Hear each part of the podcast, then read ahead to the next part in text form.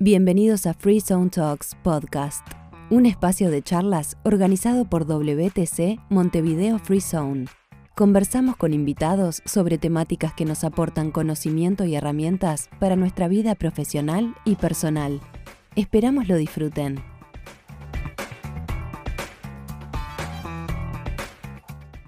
Voy a presentar a, alguien que no necesita presentación, Martín Sartú.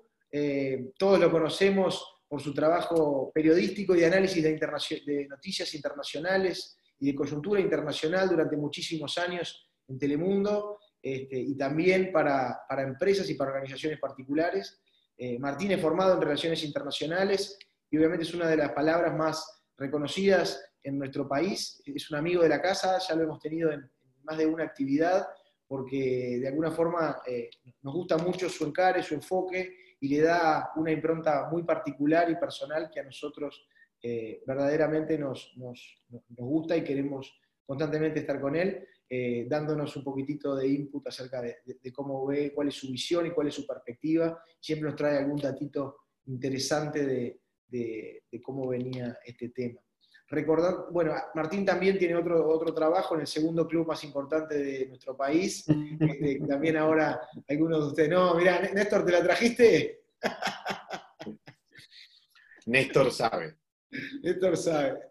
Pero bueno, este, eh, eh, así que, que- que bueno, eh, sin más, Martín, eh, te doy paso agradeciéndote a vos también, un placer tenerte. Eh, me acuerdo de, de alguna charla anterior que tuvimos también acá en World Trade Center, que vos mostrabas eh, un, un, eh, un gráfico que creo que mostraba cómo había sido la guerra a través de los años, ¿no? Y cómo era el poder bélico de los países y, y tengo muy presente ese, ese análisis que hiciste, que fuiste mirando los ejércitos, los tanques, y, y en la actualidad hablabas y había gente detrás de computadoras. ¿no? Eh, entonces, este, creo que me quedé con esa idea y con eso te doy pie que, que, bueno, lógicamente en ese momento también ponías a Estados Unidos y a China como los dos grandes eh, contendientes en esa nueva guerra. ¿no? Entonces, este, de nuevo, gracias eh, por venirte y bueno, te doy paso para que nos puedas este, ilustrar con todo tu, tu conocimiento y tu perspectiva. Bueno, gracias Nacho, antes que nada, por la presentación. Eh, gracias también a todos los que son parte de, de World Center Free Zone, Alicia, vale, a todos este, por la invitación una vez más. Ah, gracias a ustedes por, por compartir este tiempo esta mañana. Eh, es bien interesante lo de la evolución de los ejércitos y, y cómo ha mutado, digamos, cómo cambiar los conflictos bélicos. Lo podemos manejar eh, tranquilamente en otra reunión, otro día, en el formato que sea, porque siempre son cosas interesantes para compartir. Eh, más allá de la broma inicial de Nacho, Néstor, la bandera y el club primero o segundo más grande, no estoy acá en representación del Club Nacional de Fútbol, eh, eso lo llevo dentro, pero no es algo que, que, tenga que estar sobre la mesa hoy, así que vamos a hablar eh, desde, otro, desde otro ángulo, así que tranquilos que no, hoy no hay camiseteo ni nada parecido, y vamos a... Un poco lo que decía Nacho, para quienes me conocen y demás, eh, soy más de el interactuar, compartir, no tengan ningún problema en detenerme o parar sobre algún punto, eh, explorar sobre algo en lo que de repente no, no estoy transitando, pero sí, eh, hoy un poco la idea es, es pararnos en este escenario complejísimo, sobre todo complejo por la, la escasez de antecedentes, porque estamos en un escenario de 362.000 muertos a nivel global, eh, creciendo en algunos países, cuando hoy por hoy tenemos la sensación o, es, esa sensación de que las cosas van pasando, hay países donde eh, empiezan a preocuparse o a re-preocuparse después de haber eh, sentido la... Haber pasado por la sensación de que la curva se iba aplanando y demás. Puntualmente estaba observando los últimos datos de los últimos tres días de, México y Pakistán, en dos puntos opuestos del planeta. Esto da una magnitud de la globalidad de, de lo que es eh, esta pandemia. Eh, ya el propio nombre nos habla de su globalidad y, son puntos y focos de atención que son muy importantes. Decía Nacho, es importante hablar, eh, lo plantea en términos de claro que el mundo se va a preguntar después sobre los ganadores y los perdedores. Y de eso también vamos a hablar eh, o vamos a atravesar y, pasar por ahí. Es muy difícil hablar de ganadores y perdedores, eh, más allá de que hay 362.000 muertos en el mundo, entonces eh, siempre el resultado es, de pérdida, es negativo, pero sacando lo, numérico o las historias personales detrás de los números fríos, eh, al no haber antecedentes como para compararlo, o los antecedentes que hay datan de este, más de un siglo o bastante más, eh, no tenemos cómo medirlo en función de ganadores y perdedores, por ejemplo, por situaciones concretas que se han vivido muy cerca. Vivimos, sí, por supuesto, otras crisis, y crisis económicas o financieras eh, globales, crisis bélicas del siglo pasado, crisis por lo menos fenómenos terroristas a nivel internacional que han sacudido y han redimensionado el mundo, pero bueno, estamos asistiendo a un cambio eh, enorme en el nuevo orden internacional, el, nuevo orden mundial cambia, este, eh, hoy por hoy son potencia, países eh, pequeños, pero por su manejo de crisis o son ejemplos admirados en el mundo y son el foco de atención. No hablo de potencia en el sentido del poder eh, geopolítico que puedan, eh, a partir del cual puedan eh, extender en su zona de influencia, pero sí ejemplos admirables de cómo han manejado o cómo vienen manejando una crisis que siempre se sabe que todo lo que está bien hoy, mañana o pasado puede abrir la ventana a que el desastre vuelva. En Uruguay, por ejemplo, personalmente la semana pasada estuve reunido con autoridades sanitarias y se habían trazado una política, digo, hay optimismo, eh, en Uruguay hay una sensación de que la, situación está, eh, es preocupante, es grave, pero hay un control sobre esa situación, pero había mucha preocupación sobre lo que pasaba en Brasil, que es el vecino este, con el cual tenemos la frontera más abierta, eh, porosa y permeable, y vemos lo que está sucediendo en Rivera, también en, Cerro Largo, y eso preocupa mucho, y un poco la estrategia es mirar a Río Grande do Sul como un país vecino, más allá del resto de Brasil, por la diversidad geográfica y las complejidades que tiene Brasil internamente, y pensar en, Río Grande do Sul en función de país eh, para compartir acciones, y de golpe nos desayunamos en hoy, se conoció la noticia, pero hace días que había mucha preocupación sobre el tipo de controles que se estaban realizando en Río Grande do Sul, especialmente en la zona fronteriza, y los controles no son eh, precisamente los que viene haciendo Uruguay. Entonces, no, hoy por hoy no hay una percepción clara de cuál es la situación real en los puntos de proximidad más cercanos, por ejemplo, eh, Rivera Libramento, eh, Artigas Cuaraí, eh, lo que es en Cerro Largo, Río Branco. Entonces, ese tipo de situaciones son las que hoy por hoy más preocupan y todo el optimismo que puede haber en, cómo se va llevando adelante la, la crisis puede verse de alguna manera amenazado, puesto en jaque por cualquier vector que pueda o cualquier foco que puede hacer de irresponsabilidad o de un manejo con poca información. La información es clave y el mundo creo que demostró que hay una solidaridad este, a la hora de, compartir información para, obtener respuestas. Hace pocas semanas, la publicación estadounidense Político, eh, vamos a entrar a hablar sobre, política y sobre eh, respuestas ideológicas publicó, hizo una aseveración que la pandemia era el fin del trumpismo como se lo conoce. O sea, claramente Donald Trump y otros líderes mundiales están siendo cuestionados por su manejo de la crisis, por su manejo de la crisis y sobre todo por eh, el escepticismo con el cual abordaron un tema que en el mundo hoy por hoy es objeto de debate, pero que el 98% de la academia científica dice esto no es menor, esto es demasiado relevante, como para abordarlo únicamente desde un punto de vista estrictamente político. Acá las políticas científicas son mucho más importantes a la hora de poner sobre la mesa que las valoraciones de ciencia política o de política pura.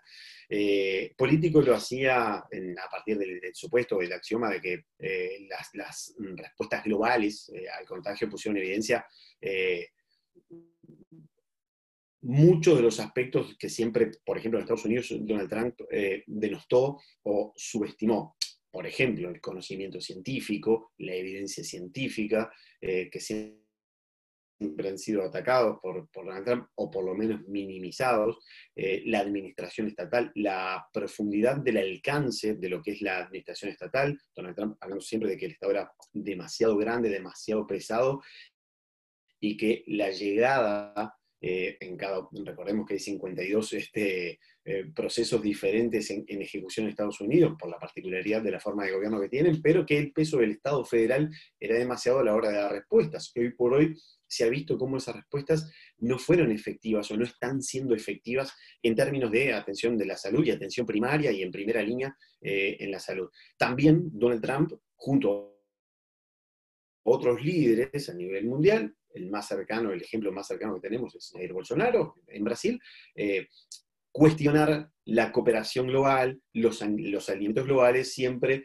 eh, han ido en detrimento de la necesidad de fortalecer las estructuras nacionales o el Made in America o el America Great Again o Brasil, bueno, eh, Dios es brasileño y ahí tenemos la cura, como dijo Jair Bolsonaro, esto es una pequeña gripe este, que no le hace mal a nadie, algunos van a morir, es la ley de la vida y esa frase que ya todos conocemos. Bueno, lo cierto es que eh, voy a compartir pantalla un momento para eh, mostrarles afirmaciones. Martín, mientras, mientras, haces eso, te, voy haciendo una pregunta. No, sé si todos lo, escuchan, lo están escuchando bien a Martín. Yo por momentos te escucho entrecortado. ¿El resto están escuchando bien? ¿Soy el único? No, sí, sí, aquí cortado también. Estoy con el router más cercano y. Ah, no, igual, no te quería decir con eso, quería ver simplemente hacerte una pregunta en esto que vos dijiste. Eh, me, me, quedó claro lo que dijiste de los países. ¿Por qué no estamos viendo cooperación, o por lo menos yo, este, no me está pasando de que estoy viendo cooperación macro entre países? ¿Viste? De decir, bueno, se juntaron el, grupo de los ocho y, están viendo una solución global, como que si hay algo que tengo que ver es el individualismo de cada uno de los países este, en este tipo de situaciones, ¿no? Cada uno preocupado y son pocas las, o por lo menos las noticias que reflejan de eh, hubo una cumbre y aunque sea de manera virtual se juntaron tales o cuales líderes y están viendo de desarrollar algo en conjunto. Esa es mi, mi pregunta, eh, ahora que, vos hablaste justamente de esto, ¿no? Del nacionalismo. Te lo respondo mientras dejo en pantalla para que vayamos viendo. Estos son los datos minuto a minuto. Este, de los, bueno, están todos los países del mundo. Dejé, digamos, en la página los, eh, aquellos que son los que, los que están más arriba en, las cifras negativas. Eh, los países hoy por hoy, los estados, los gobiernos, están mm, desbordados o sobrepasados con la respuesta interna y no es que no haya cooperación. A nivel de estados, sí, y a nivel de gobiernos, las instancias supranacionales, hay algunos ejemplos claros de acciones conjuntas y de funcionamiento para responder eh, puntualmente a temas muy complejos. A ver, vayamos al ejemplo de Uruguay. Uruguay trabajó desde la Cancillería con una decena de países para eh, resolver un tema urgente que era la repatriación de uruguayos en distintas partes del mundo hubo solidaridad, cooperación internacional, acción internacional, pero para resolver un tema puntual de Uruguay que también interesaba puntualmente eh, a los demás países, porque venían 10 uruguayos, pero podían salir 8 australianos, este, lo mismo con chilenos, en distintas partes del mundo. Pensar y ponerse a pensar en estrategias de salida hoy por hoy organismos financieros sí están trabajando en qué va a pasar, digo, cuando, cuando baje la espuma y mientras eh, no hay nadie que no esté mirando qué es lo que está pasando debajo, las respuestas financieras y las respuestas o las medidas de impacto financiero ya de alguna manera eh, se vienen tejiendo y viendo, pero nadie puede ponerla sobre la mesa o avisorar qué es lo que va a pasar o qué medidas va a haber mientras no se tenga una plena conciencia de cuál va a ser el resultado final, porque cambia de hoy para mañana. Eh, hoy yo les decía que México preocupaba y mucho. Eh, estaba viendo en, este gráfico eh, la, cifra de México y en los últimos, esto tiene el dato del día de hoy. si voy a buscar México, que debe estar más arriba y lo, perdí por ahí, bueno, viene subiendo en cifras de 3.300 y 400 y algo decía México. Exactamente, acá lo tenemos. 447 casos en el día de hoy y 3.377 eh, nuevos casos. ¿eh? ¿verdad? Las muertes 447.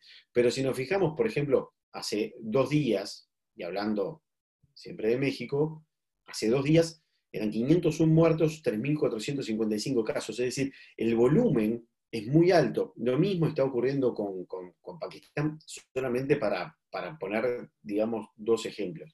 Como no se sabe día a día qué es lo que va a pasar y los, los gobiernos están tan enfocados en la situación o la problemática nacional, ahí es donde viene el tema de, bueno, después de las respuestas conjuntas. Sí, por supuesto, medidas fronterizas, acciones que tienen que ver con los vecinos inmediatos, cerrar fronteras, cómo coordinar un cierre de fronteras. No habíamos asistido a un mundo que de alguna manera estuviese cerrándose, porque de hecho se, cierra el, mundo eh, de alguna manera para, poder contener la crisis, y eso es eh, realmente algo nuevo, absolutamente, absolutamente nuevo.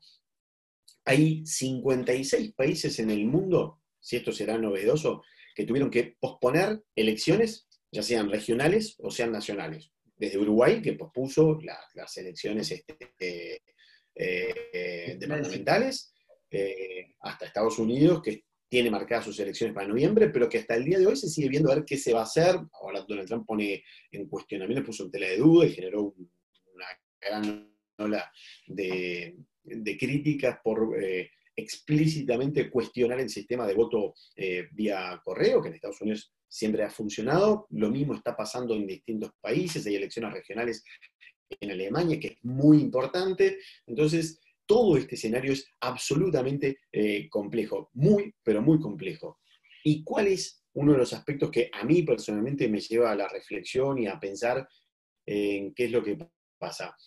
Estados Unidos tiene en, su país está más de la mitad de las universidades e institutos científicos más prestigiosos del mundo, de los académicos más prestigiosos en el mundo, eh, eh, cuna de premios Nobel en medicina, en ciencias eh, biológicas, química y demás, es decir, aquellas personas que hoy por hoy son las que tienen, cobran especial relevancia en su conocimiento y en la aplicación de esos conocimientos, eh, como Estados Unidos hoy por hoy es uno de los ejemplos de las peores respuestas eh, ante una crisis cuando en el seno de su país tiene el mayor capital de conocimiento. Por supuesto, no es el único que lo tiene, pero si observamos Estados Unidos es acá tengo un ranking, vuelvo a compartir pantalla, hay un ranking de cuáles son las, universidades más prestigiosas en función de,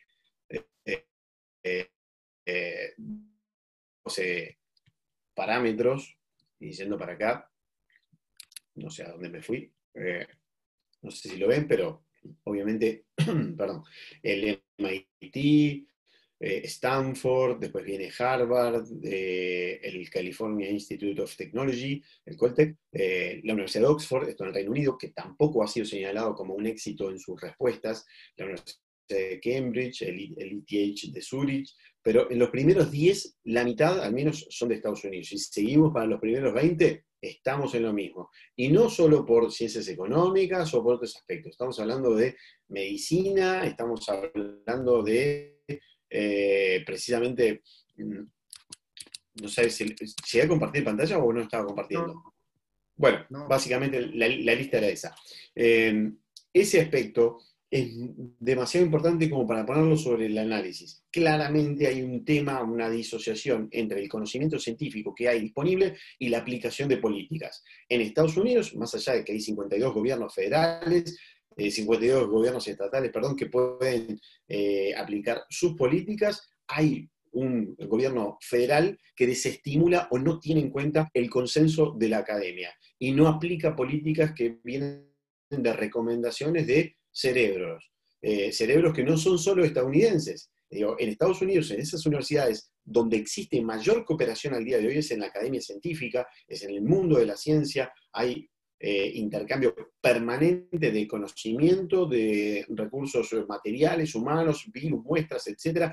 Y eso está circulando a una velocidad que es para aplaudir. Eh, Estados Unidos es un ejemplo de país que se ha quedado.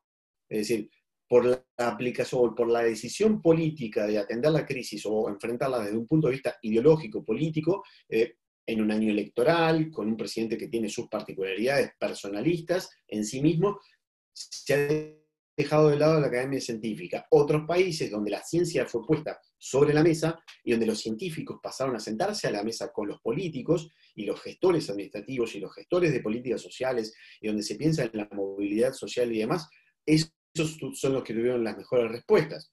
Nueva Zelanda, Uruguay es un ejemplo, por supuesto, que grandes científicos hoy por hoy son consultores eh, del gobierno, entonces Uruguay eh, es señalado en el mundo como eh, un ejemplo de cómo abordar la crisis, más allá de los resultados, que son buenos en Uruguay, pero bueno, al ser un país pequeño no son extrapolables a la realidad de otros países, pero con dos vecinos tan grandes y que tienen respuestas que son bastante menos auguran menos resultados positivos que los que está mostrando Uruguay, entonces sí ahí cobra dimensión, digamos, lo, que se viendo, lo que se viene haciendo hasta ahora Uruguay. Eso sí, si nos la siesta una tarde, eh, desde Brasil nos llega lo que sea, precisamente por la complejidad de la frontera. Entonces, siendo así, eh, ese, ese punto de vista, o por lo menos esa sensación de que las grandes potencias se han encerrado se han quedado mirando el mundo político y cómo dar respuestas políticas, ha generado eh, un descreimiento hacia lo que hasta ahora era incuestionable, incuestionablemente eran las grandes potencias. Y volvemos a la dualidad de China y Estados Unidos, que siguen jugando al blame game, al quien tiene la culpa de todo. Eh, no tenemos muchos ejemplos en la historia en que el 90% de los gobiernos del mundo tengan que radicalmente decir, a partir de mañana tenemos que basar la agenda política, científica, social, las políticas sociales, económicas, financieras, de comercio sobre un nuevo escenario. No tenemos ejemplos en la historia cercanos, por supuesto, donde toda la concepción de cómo funciona el mundo, desde Bruselas, la Unión Europea y sus 500 millones de habitantes, China con su enorme complejidad y su impacto en el mercado de Estados Unidos, con lo que genera en el mundo, tienen que pensar en un mundo absolutamente nuevo y que en febrero ni siquiera estaban pensando que podía pasar. Por supuesto, se viene monitoreando. En Estados Unidos eh, salió un, paper de Foreign Policy, que es, digamos, la, publicación e inminencia, digamos, en el pensamiento diplomático y lo calificaron ya como el peor desastre de inteligencia en la historia de Estados Unidos, más allá del 9-11 y demás. Es decir, el no haber visto lo que podía pasar a partir de las señales que venían desde China, a ese nivel se manejan en Estados Unidos. Y, bueno, científicos que están diciendo eh, que prácticamente habría que enjuiciar políticamente al presidente. Eso en Estados Unidos. China, por otro lado, también haciendo su juego y buscando una, forma de decir, bueno, a partir de ahora nosotros vamos a tomar fuerza, eh, estamos mejor, estamos pasando por un momento, ya pasamos por lo peor y nuestra mano de obra ahora es mucho más eh, demandada, es más cara, podemos producir, podemos reabrir este, nuestras fábricas y empieza, digamos, esa, polarización entre Estados Unidos eh, y China que realmente es compleja. Eh, se abren varios escenarios y acá está bueno debatir. Por un lado están los que dicen que el mundo que se nos viene o, la situación o el ordenamiento que se nos viene es eh, favorable a la globalización. Otros dicen que es absolutamente desfavorable y otros dicen que hay aspectos intermedios. Para muchos se termina la globalización como la conocimos en los últimos 30 o 40 años, o 30 años. Los gobiernos, las corporaciones, las sociedades se vieron de alguna manera eh, obligadas a demostrar que podían funcionar exitosamente, todos ustedes en sus empresas, todos ustedes en sus casas, eh, tuvieron que plantearse el ejercicio de funcionar con éxito o hacer frente exitosamente a un largo periodo de aislamiento, sea social, sea de negocios, eh, para los gobiernos, en este caso eh, de relacionamiento internacional.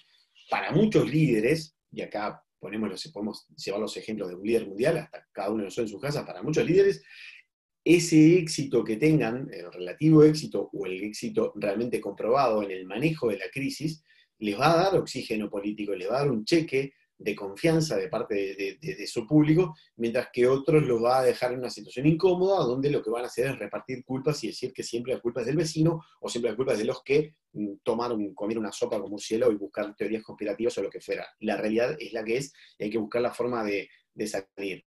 Se va a acelerar, por supuesto, un proceso que ya viene en marcha hace tiempo, que es el de un corrimiento del, centro político de Estados Unidos hacia China, con cada vez mayor poder en China, ese corrimiento se va a acelerar, en este momento se está acelerando, Estados Unidos cuasi paralizado, China cuasi en movimiento hacia la, una normalidad mucho más acelerada que Estados Unidos. Entonces, eh, las lecciones, digo, China, por ejemplo, hoy por hoy de lo que más se escribe, de lo que más se habla desde China, es haber aprendido la lección de lo que fue el siglo de la humillación. Hablamos de 1840 y, dos, si no me equivoco, hasta 1949, donde China era absolutamente permeable a las potencias internacionales de, ese siglo. dijeron, no, mano dura, China es China y China tiene que ejercer esa posición dominante en el mercado global y lo vamos a seguir haciendo y vamos a avanzar eh, por sobre eso. Son lecciones de la historia que todos las están eh, revisando y se están parando sobre ellas.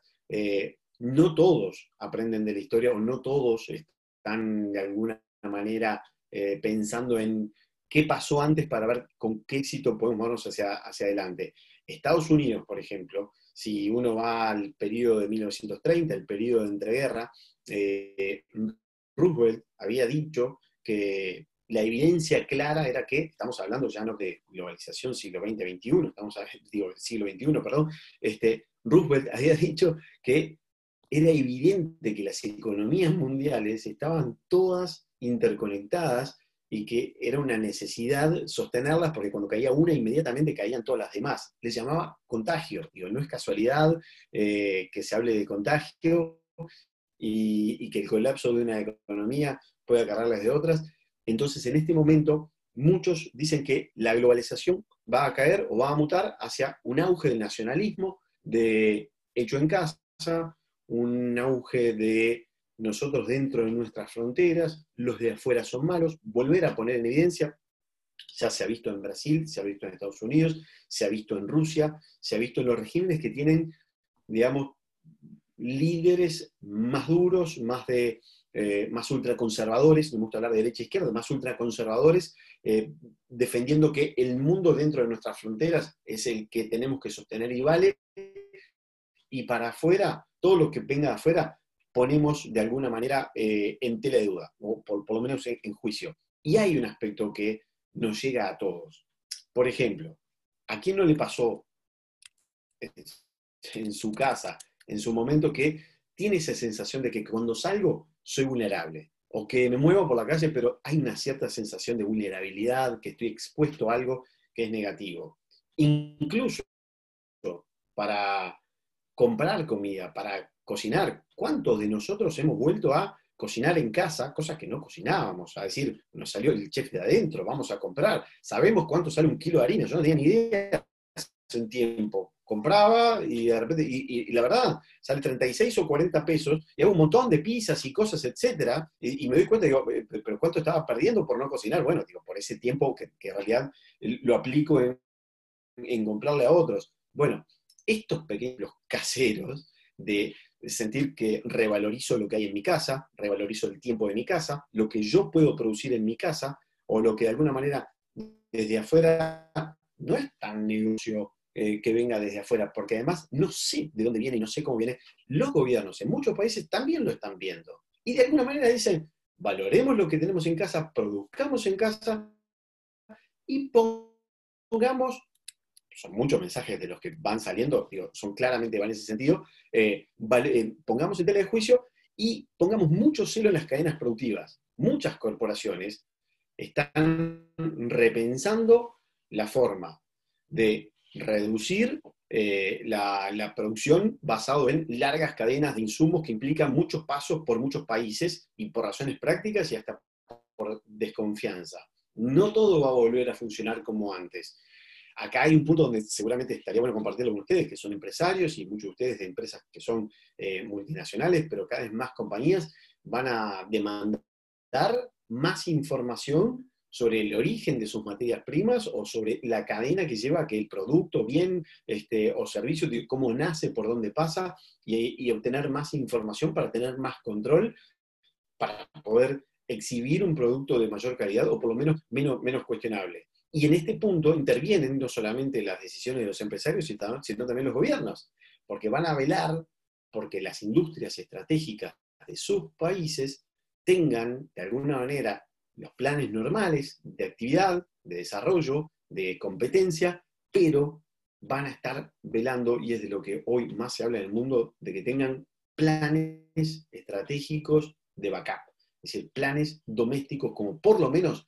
sostener eh, el crecimiento. Es decir, eh, velemos, porque de alguna manera las industrias estratégicas tengan un plan de contingencia ante una emergencia como la que estamos viviendo, eh, puede haber menos rentabilidad, puede haber menos ganancias, pero el secreto va a ser mantener la cadena productiva en funcionamiento para que crezca la economía y para que de alguna manera haya, eh, en detrimento de la, de la normalidad o del, funcionamiento habitual, no muera, digamos, este, los que sostienen la economía. El último ejemplo es el de eh, Jacinta Ardern en Nueva Zelanda, decretando cuatro días de semana laboral, lo puso sobre la mesa, todavía no es algo que está en vigor, pero lo puso para, debatir, y vean qué interesante que es el ejemplo.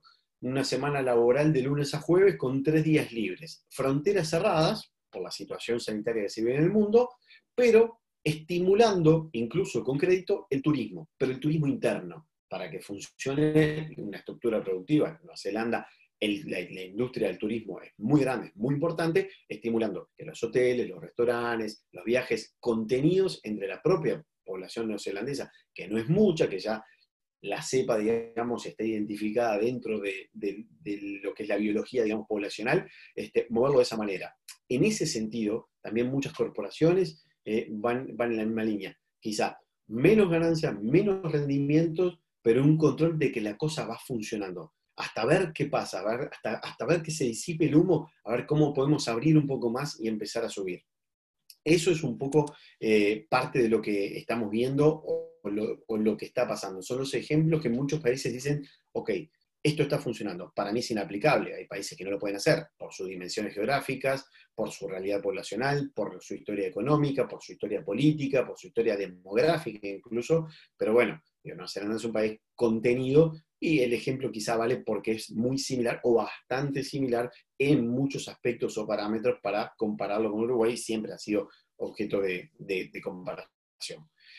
Después, los que ganan, los que pierden, siempre en toda la historia la escribieron los ganadores. Y acá siempre va a haber quienes dicen que son los ganadores. Eh, en años cercanos, yo creo, en poco tiempo, incluso algunos meses, cuando esperemos que todo esto pase, vamos a escuchar que el multilateralismo, que la cooperación global, que la solidaridad internacional han sido la clave para pensar la crisis. Pero otros van a decir que eh, los que están más aferrados al pensamiento ideológico, eh, la mano dura, el control férreo, la frontera cerrada y mantenerla, este, la capacidad, obviamente, de su líder de pararse al frente de su pueblo eh, y hacerlo con, presentarlo como la verdad incuestionable, también van a decir, este fue el secreto de nuestro éxito o de nuestros resultados. Entonces, quienes escriben la historia la van a escribir los ganadores. Hoy por hoy en el mundo, los ganadores son aquellos que están eh, demostrando que mientras sus sociedades sus fronteras pueden estar cerradas, sus sociedades son abiertas, abiertas a recibir información, a recibir eh, conocimiento científico, intercambio, cooperación internacional, eh, cooperación internacional, solidaridad internacional, son los que hoy por hoy, de alguna manera, están teniendo más éxito en lo que es un escenario que todavía no termina de dimensionarse. Si Estados Unidos y China siguen jugando a echarse la culpa, a que esto empezó por vos o a que yo tengo la mejor solución. Y aprovechar el momento para sentar las bases de un relacionamiento negativo entre las dos partes, siguen perdiendo credibilidad ante un mundo que está mirando otras cosas, que está descubriendo otros valores en determinados gobiernos o en determinadas formas de gobierno o de aplicar medidas de gobierno en la, la revalorización de la inversión en educación y sobre todo en conocimiento científico, si siguen jugando a eso, van a seguir perdiendo credibilidad, porque es lo que pueden perder, porque van a seguir siendo absolutamente potencias indiscutibles en el mundo, en un mundo que yo creo, y esta es una percepción estrictamente personal, eh, es un mundo abierto, eh, pero mucho más sinocéntrico, o sea, mucho más con énfasis en el, poder chino y lo que va a ser una China que, eh, si bien empezó antes con la pandemia, la tuvo controlado, sus resultados por lo menos eh, son muchísimo mejores que los de otros países, varios de Europa, mm, ni, ni, que hablar de Estados Unidos, pero pueden avanzar, digamos, este, y hoy por hoy abren los brazos para ofrecer eh, soluciones desde, un punto, desde el punto donde todo comenzó. Si no terminan de eso, van a perder credibilidad. Si la Unión Europea no tiene soluciones clave o para atender las necesidades de sus 500 millones de personas dentro del marco de la Unión, desde Bruselas el poder se va a ir derritiendo. Los estados nacionales, cada uno de los países que integra la Unión, va a ganar o va a pedir más parcela de poder, de su poder nacional, y el nacionalismo va a crecer en cada uno de esos países en detrimento de lo que es la estructura multilateral de la Unión Europea como tal. Se están viendo ejemplos. Alemania está diciendo nuestras políticas, nuestras fronteras, y nosotros tenemos que tratar de llevarlo de esa manera. Eh, vean lo que pasó en Italia, vean lo que pasó en España y lo ponen como ejemplo. Otros países siguen esa línea de Alemania. Bruselas no da respuestas. Tenemos que tener respuestas nacionales. Hay va a haber un auge de nacionalismo. Son esos aspectos que a mí me importa observarlos porque son el futuro, de el, discurso futuro de las próximas elecciones regionales, departamentales, eh, nacionales en cada uno de estos países. Eh, hay, muchos quieren recuperar poder local a manos de, las estructuras supranacionales, que funcionan, que están cuestionadas, hasta la Organización Mundial de la Salud está en pleno debate, ahora pospuso incluso su próxima reunión mundial, la cumbre del clima fue pospuesta también, las estructuras supranacionales de alguna manera están siendo eh, puestos, no en tela de juicio, pero sí los países dicen, déjennos a nosotros manejar la crisis y después vemos cómo nos juntamos para ver eh, cómo salimos o cómo buscamos determinadas respuestas. Pero de, las, de los problemas de, mi país, prefiero ocuparme yo porque ya no me fío de lo que viene, de lo que está pasando afuera. Y en medio de todo eso, hay que a veces salir, cambiar un poco la mirada y pensar más allá de lo que está pasando con los gobiernos, las academias, el mundo científico. Eh, y creo que cada uno de nosotros está viendo en el mundo, donde sea, muchas historias de superación, de resiliencia, no estoy hablando del romanticismo que muchas veces nos llega de determinados eh, eh, mm, historias personales y demás, pero sí hay muchos ejemplos de liderazgo en tiempo de crisis que no vienen precisamente de los gobiernos, que no estoy hablando del mundo entero, ¿eh? Eh, que no vienen precisamente de los grandes actores que son los que todos miramos a ver cuáles son las medidas o cuáles son, digamos, las, los puntos este, desde los cuales nos hablan. Hay muchísimos ejemplos de, liderazgo en cada una de las áreas de sus empresas, en cada una de nuestras comunidades donde vivimos, en cada uno de los aspectos donde, de los espacios donde nos relacionamos. Esos ejemplos de liderazgo brotaron fluyeron y de alguna manera son los que eh, van a marcar la tendencia de, ante una crisis desconocida, ante un fenómeno novedoso, ante una situación y un escenario que nos cuesta abordar por su complejidad y por la velocidad con la que puede cambiar, tiene una dinámica que es brutal, esos ejemplos de liderazgo, hoy por hoy muchos gobiernos los están tomando. Cada vez veo más ministros, presidentes o secretarios de Estado en el mundo que dicen públicamente que tomaron el ejemplo de la provincia de tal o la comunidad de y toman esos modelos para después aplicarlos. Entonces creo que eh, seguramente, si hoy no podemos decir quiénes son los ganadores y los perdedores, a ellos va a haber, a esos líderes que tenemos que cada uno de nosotros detectar en nuestras áreas donde vivimos, donde trabajamos y donde nos movemos, esos ejemplos de organización y liderazgo son los que tenemos que tener en cuenta y siempre eh, pensar que de esto hay una salida, hay una salida que es positiva, creo que todos dentro de la magnitud de la tragedia, es una tragedia global, eh, vamos a, tomar lecciones, nos van a quedar lecciones que son, que son positivas eh, y creo que necesariamente nos hace repensar la forma en que estamos funcionando y cómo cambiar. Básicamente eso es la forma que quería exponerlo y ahora sí este, contestar las preguntas porque hablé mucho y les pido disculpas. Buenísimo, gracias Martín. Te, te, hago un par que Ana Claudia comentaba. Si Trump tiene fecha de vencimiento, ¿qué hay de cierto entonces que podía ser reelecto en las próximas eh, elecciones? Yo creo, a, ver, en, febrero no tenía la más mínima duda que, que va a ser reelecto. Eh, si me preguntaban, digo, una eh, opinión personal, a ver, eh, hace cuatro años para mí era impensable que Trump ganara la, elección. Y cuatro años después, para mí Trump no tenía forma de, no ganar la, reelección.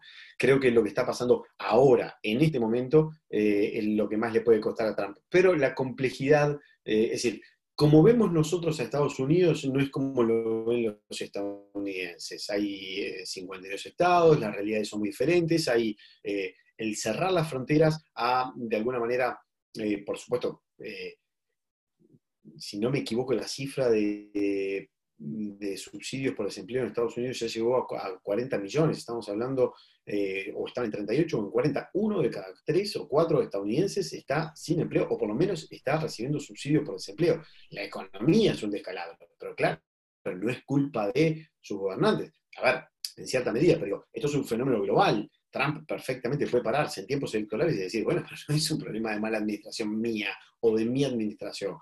Esto es un tema global. Miren lo que está pasando en Italia, en España, o donde quieran fijarse, eh, los modelos más exitosos, como los, nórdicos, los escandinavos, también la están sufriendo y sufriendo mucho. Entonces, eh, en los lugares, en los cinturones donde Trump obtuvo mucho más apoyo, los cinturones industriales, las zonas más deprimidas en los últimos tiempos, hay una vuelta a considerar su trabajo como el clave para levantar la economía de Estados Unidos.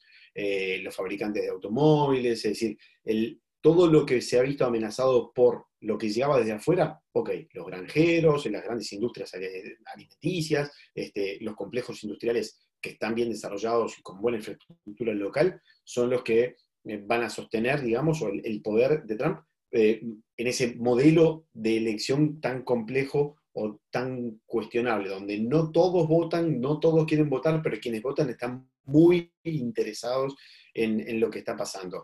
Eh, en este momento una de las campañas más importantes es la de científicos en Estados Unidos, esas cabezas de esas universidades que estamos viendo, diciendo, voten. Simplemente ese mensaje.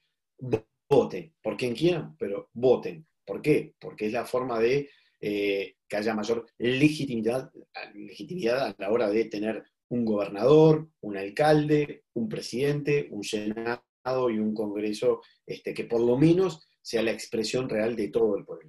Juan Camilo preguntaba ahí qué te, parece la, pelea Trump versus Twitter.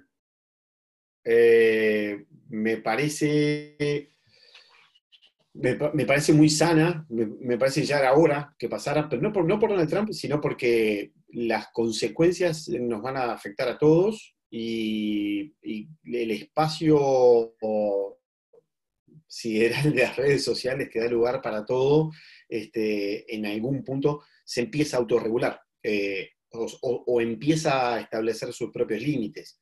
Eh, hoy un congresista alemán públicamente le ofreció a Twitter trasladar toda su corporación a Alemania, que tiene todo instalado para las startups, para, para la tecnología, la conectividad, vénganse acá, pero Alemania tiene, o sea, se olvidó el congresista alemán que en Alemania la difusión de noticias falsas o simplemente que una plataforma permita que pasen noticias falsas tiene penas de hasta 55 millones de dólares. Es decir, Twitter no miraría a Alemania como un punto para, para instalarse, pero sí empieza Ahora, por ejemplo, Twitter contraatacó, este, señalando, por ejemplo, uno de los últimos tweets de Trump, no, los que flagueó, digamos, este, como información engañosa, este, porque no cuestionó eh, la veracidad de la firma, perdón, no cuestionó el tweet de Trump, el tweet es real, es un hecho real, es una afirmación real, sino que la afirmación era engañosa, no dijo es mentira, dijo es engañoso, pero ahora, por ejemplo, eh, Donald Trump hizo una serie de afirmaciones que ahora sí, Twitter se paró en los pedados de decir, bueno, acá está mintiendo, acá hay una mentira y no lo vamos a permitir. Lo que siente como ejemplo y como precedente necesariamente se va a aplicar o se va a tener que aplicar eh, para, para, todos los demás usuarios. En este caso no importa si es Nacho, Martín, Néstor, Ezequiel o Rodolfo. El gran tema son los grandes eh, y potenciadores de pensamiento influyente. Eh, ellos van a tener cada vez más celo a la hora de difundir determinadas cosas. Las grandes corporaciones que eh, llenan de mensajes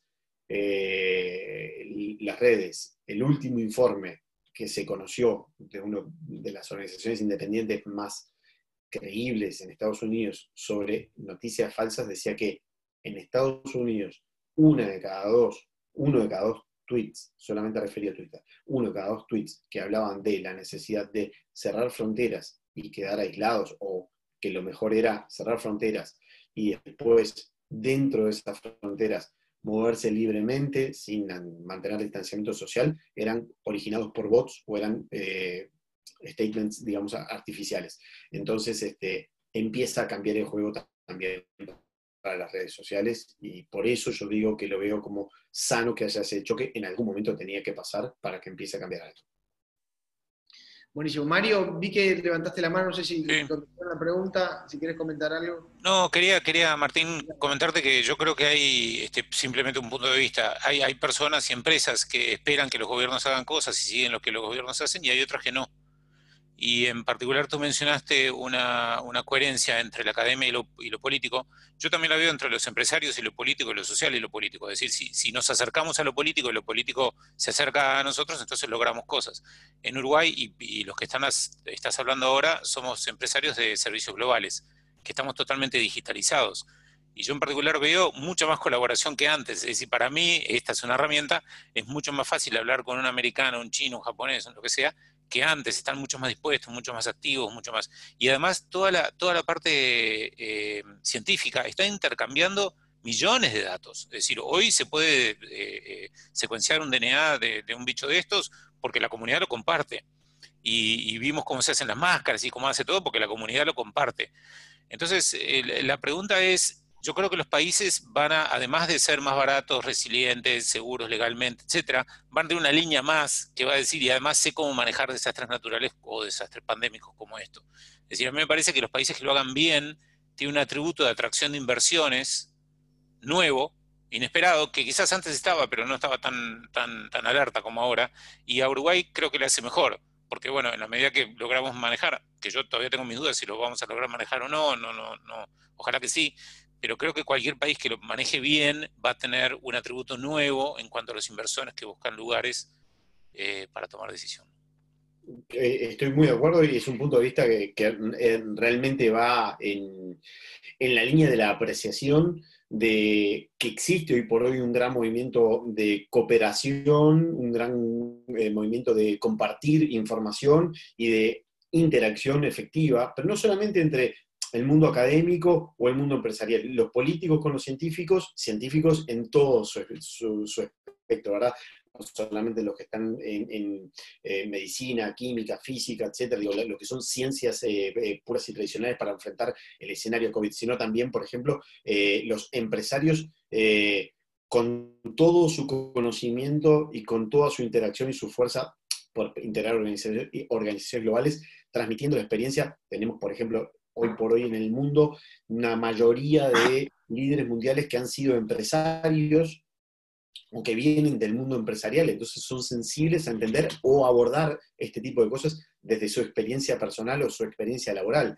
Entonces, eh, está, está claro y está muy bien lo que decís, que cualquier país que salga fortalecido después de esta crisis, una vez que termine, que veamos si realmente los que hoy son ejemplo de efectividad lo terminan siendo a la salida de, este, de este túnel, van a tener como ese sello de calidad, como ese sello de se ha transitado la crisis de una manera responsable, de una manera en la que se minimizaron las pérdidas y de una manera en la cual eh, la base estructural quedó intacta como para poder relanzarse. Y por supuesto, atrae inversiones, trae la posibilidad de que eh, lleguen personas con nuevas ideas y nuevos proyectos o que donde estaban realmente temen por dónde están radicadas sus inversiones o su estructura de, funcionamiento, porque hay países que le ofrecen mayores seguridad, garantías este, por, por, su manejo. Hoy por hoy lo es Uruguay, hoy por hoy lo está haciendo Uruguay. Lo que sí está claro es que no se puede descansar, no, no, no, no digo Uruguay por, sobre todo por la situación de Brasil, Argentina también,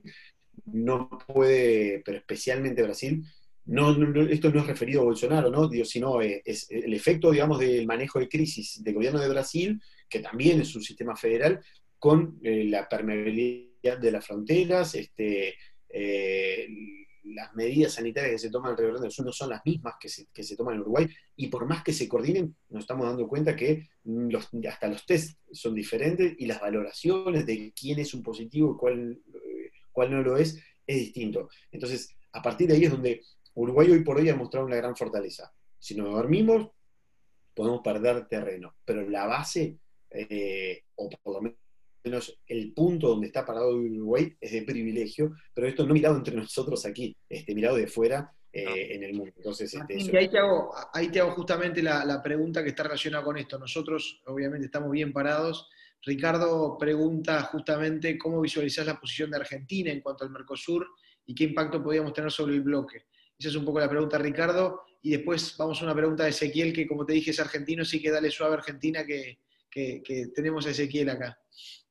Argentina es un fenómeno para, observar porque eh, hay distintos modelos en funcionamiento. Ezequiel seguramente pues, tiene más para decir, eh, porque lo lindo de esto es el intercambio, pero eh, estamos viendo el, A ver, si hablamos de Argentina, Brasil y Uruguay, Brasil es dale, salí, movete, el presidente abraza a un niño que no conoce y que lo toma de brazos de una familia y, el ejemplo de, eh, de, la apertura total.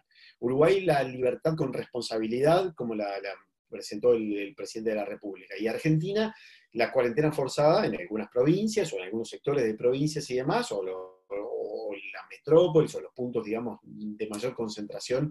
Eh, entonces, tenemos en el Mercosur Paraguay es diferente, son otras realidades, digo, no es lo mismo Asunción que el resto de, Paraguay, eh, o las grandes ciudades, fronteras extremadamente permeables a lo que pasa en Brasil y Argentina eh, especialmente, pero en el Mercosur creo que tenemos los cuatro modelos para después evaluar qué es lo que está pasando. Si la cuarentena obligatoria funciona realmente eh, es efectiva, eh, por supuesto mientras más aislados estemos, menos este, posibilidad tenemos de contagiarnos, pero esto no es solamente un tema de contagio, es como preservar la salud, pero también preservar la forma en la cual después vamos a transitar o salir saludables, eso sí, eh, viviendo en un marco económico o en una economía, digamos, este, que funcione, que además atraiga inversiones, que además mantenga intacta, digamos, todo el parque industrial de servicios, bienes y demás. Este, yo miro a Argentina con mucha curiosidad por ver cómo va funcionando.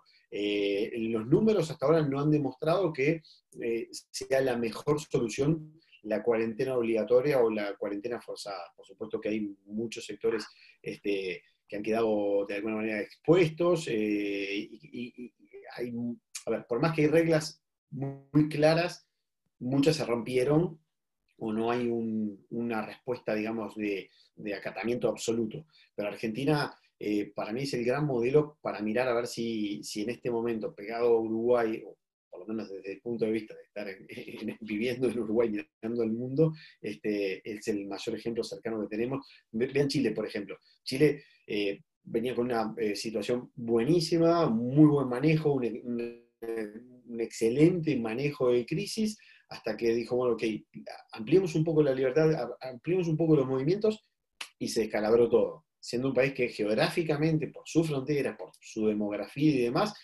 estaba bastante aislado y estaba como bastante contenido. Y en eso se basó el gobierno de Chile para decir, abramos un poco, abrámonos un poco, porque es como que los científicos lo explican muy bien. Eh, nos vamos inmunizando como sociedad porque nos mantenemos todos entre nosotros. Yo, sé que en mi casa no preciso un tapabocas para estar con mi hija y con mi esposa, porque más o menos todos compartimos el mismo ecosistema digamos, este, biológico. Entonces, eh, lo mismo se, puede extrapolar a, un país entero. Pero se descalabró y Chile tuvo de vuelta un rebrote que tuvo que salir a atender. Eh, por eso Argentina, que también tenés este, el sur, el norte, eh, el este, el oeste, el centro, las metrópolis, eh, la Pampa, digo, es tan disímil la geografía que Argentina es un caso bastante complejo. Creo que los ministros de salud, por ejemplo, el enfoque de, los directores de ACE, el otro día estuve reunido con ellos, cuando me decían, nosotros el ejercicio que tomamos es Río Grande do Sul es un país. El resto de Brasil no nos preocupa tanto, pero Río Grande do Sul. Ese es el país vecino con el cual nosotros tenemos que lidiar, trabajar juntos, compartir, cooperar. Este, eh, bueno, eh, con Argentina tenemos otro tipo de fronteras, pero nos importa mucho. Este, eh, estamos muy cerca y somos muy permeables, estamos muy en contacto con, Argentina. Un poco... Gracias, gracias Martín. A ver, Ezequiel, creo que me llega, me avisan de que estarías hablando con Susana Jiménez a ver cómo sacó el permiso, porque te querés venir para acá. dale con tu pregunta. No, no, no. Mi, pregunta en realidad venía por, por, otro lado. Sí, me, que, te avisaron bien y, en cualquier momento te, me, tenés allá con toda la familia, efectivamente es así, pero, eh, pero eso es para otro, charla para otro día.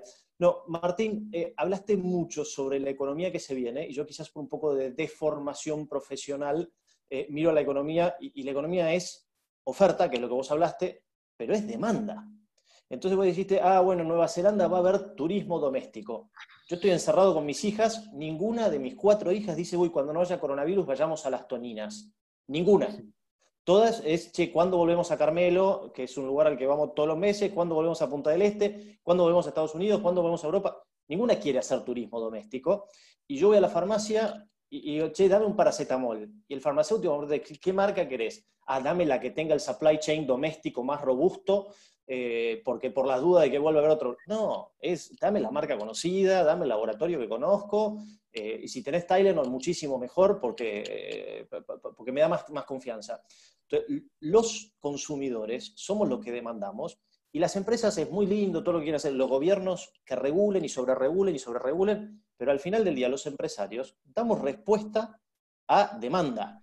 Y, yo lo que estoy viendo es que, la demanda todavía no ha puesto foco a él en el día después, quizás porque no lo dejamos. No, sé, quería preguntarte cuál es tu visión, que, en toda tu exposición no hablaste de, la demanda, eh, y, cuál es tu visión, dónde estamos los 7.500 millones de habitantes más o menos preocupados por, los, por la relevancia estadística que puedan tener 6 millones de, infectados más o menos, eh, pero, pero ¿dónde, dónde, ves la reacción de la masa? No los gobiernos, no los organismos multilaterales eh, o, supranacionales, eh, y, no las empresas, porque las empresas damos respuestas, no, no, formulamos políticas de Estado. Bien. Eh, primero, en cuanto a los supply chain y buscar el, el por encima, digamos, del, genérico que podemos vender o se pueda fabricar en nuestro territorio, estoy de acuerdo contigo, todos vamos a querer volver a consumir y demandamos los productos que habitualmente son los que nos, dan confianza y en los cuales nosotros, nosotros queremos. Yo lo que hacía referencia es que tanto los gobiernos como las empresas van a poner más cero en explicarle a quienes demandan, al mercado, eh, cuál es su cadena productiva o de dónde vienen, porque hoy por hoy todos sentimos determinada sensación de vulnerabilidad o desconfianza de distintos factores que pueden venir de distintos países porque han sido flagueados o eh, están marcados como los países más complejos y demás. Por supuesto, si me traen aceite de oliva italiano, yo sé que Italia vivió un desastre descomunal, pero yo prefiero aceite de oliva italiano por una cuestión de personal y quiero el, aceite importado de Italia y no voy a estar fijando a ver si tiene tal o cual certificado de que no lo tocó o por dónde pasó y demás. Digo, no van a trazabilidad de eso. Estoy completamente de acuerdo. Eh, respecto a lo que, del ejemplo de, Nueva Zelanda, la propuesta del turismo doméstico es durante la pandemia. Es decir, digo, la forma que ha encontrado de movilizar la economía manteniendo fronteras cerradas, es decir, señores, pueden moverse, estimulamos a que se muevan, vayan, viajen, usen auto, transporte aéreo, lo que fuera, digo, geográficamente, además, el ejemplo de Nueva Zelanda es un ejemplo donde eh, no lo podemos aplicar en Uruguay porque por donde pongas un dedo en Nueva Zelanda, es un lugar maravilloso, entonces hay mucho, es un país que tiene mucho turismo doméstico duplica, triplica el turismo doméstico que podemos tener en Argentina o en Uruguay, para poner estos los ejemplos de quienes estamos hablando. Entonces, es mientras vivimos esta, esta situación, la política de estímulo para determinados sectores, en este caso servicios turísticos, la política es esta. Abramos, digamos, pero el contenido dentro de nuestra frontera. Está clarísimo que los neozelandeses viajan a Australia, Estados Unidos o Europa, como son sus principales eh, destinos, digamos, este, a los cuales van a volver y quieren, y quieren volver. El mercado mundial va a volver a funcionar. Todo lo, todo lo que nos sentimos sensibles y toda esta sensibilidad que a veces tenemos, es decir, no vuelvo a la pizza casera, voy a hacer el pan en casa, la gente se puso a hacer masa madre 18 veces y la tiró, pero una le salió, etc. Dentro de un año ya pasó, ya pasó, o dentro de menos, ya pasó. Eh, a ver, no quiero ser insensible, pero está bueno redescubrir determinadas cosas y demás, pero el mercado vuelve a ser el mercado y la demanda va a ser la demanda y todos vamos a volver, digo, yo voy a, dejar de fijarme que, con lo que compraba un kilo de harina, con lo que compré un kilo de harina, este, no, sé, podría haber hecho no sé, no sé cuántas pizzas, voy a volver a la pizzería con mis amigos, que me gusta y demás. Este, eh, eso de a poco va, a volver a lo mismo, eh, necesariamente. Eso sí, yo creo que hay un cambio, va a, haber, va a haber un cambio en la conducta de los consumidores en cuanto a la responsabilidad, en cuanto a el fijarse en determinadas cosas, eh, los gobiernos en poner más énfasis, no regulatorios, pero por poner regulación, regulaciones, regulaciones, sino en más celo en los controles. Eh, hoy por hoy hay todo un tema, en Uruguay se está discutiendo, no, creo que lo, deben saber todos, pero quienes, quienes, quienes hoy por hoy tienen Instagram, ven, estoy haciendo pan, me hago media luna, hago pasta frola, eh, fabriqué barbijos, hago tal cosa, hago tal cosa. Digo, hay una economía informal que no paga impuestos y que te la llevan a tu casa y te fabrico, me queda precioso, unos muebles divinos hechos en pino de no sé qué y no sé cuánto, te lo llevo a tu casa, mirá qué fantástico. Esa economía está totalmente desregulada. Es decir, se va a empezar a decir, ¿quién hace esta pasta frola? ¿Dónde la haces? ¿Con qué estándares de calidad?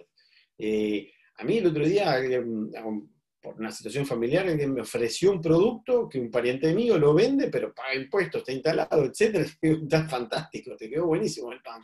Pero mira que la panadería tradicional de, este familiar mío está quebrada, mandó a la gente seguro de paro.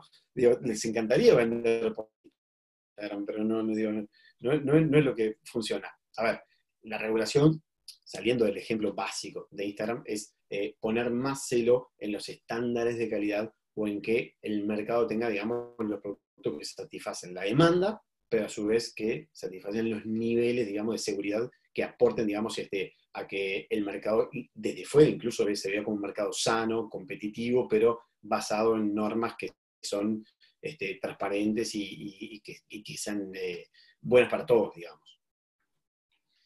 Buenísimo, buenísimo, Martín. Bueno, eh, nos fuimos un poquitito del tiempo, les pedimos disculpas. Si no, si alguien más tiene alguna pregunta, el momento es ahora. Eh, gracias a todos. El fútbol no se sabe cuándo viene, les digo de ella. ¿De qué? El fútbol no se sabe nada. No se sabe, Néstor, vas a tener que guardar la, bandera por un tiempito más. Este, o salgo alguna. En mayo, Nacho, en las banderas en mayo se sacan y se cuelgan en todos lados. bueno, buenísimo. Estimados, muchísimas gracias a todos. Martín, Placerazo, como siempre, eh, una cobertura amplísima de, países, realidades, fenómenos. Hablamos de economía, hablamos de, todo, poco de deporte, este, hablamos, pero, pero bueno, quedará para otra, para otra oportunidad. Gracias a todos por acompañarnos una vez más y estaremos en contacto invitándolos para una próxima Free Sound Talk.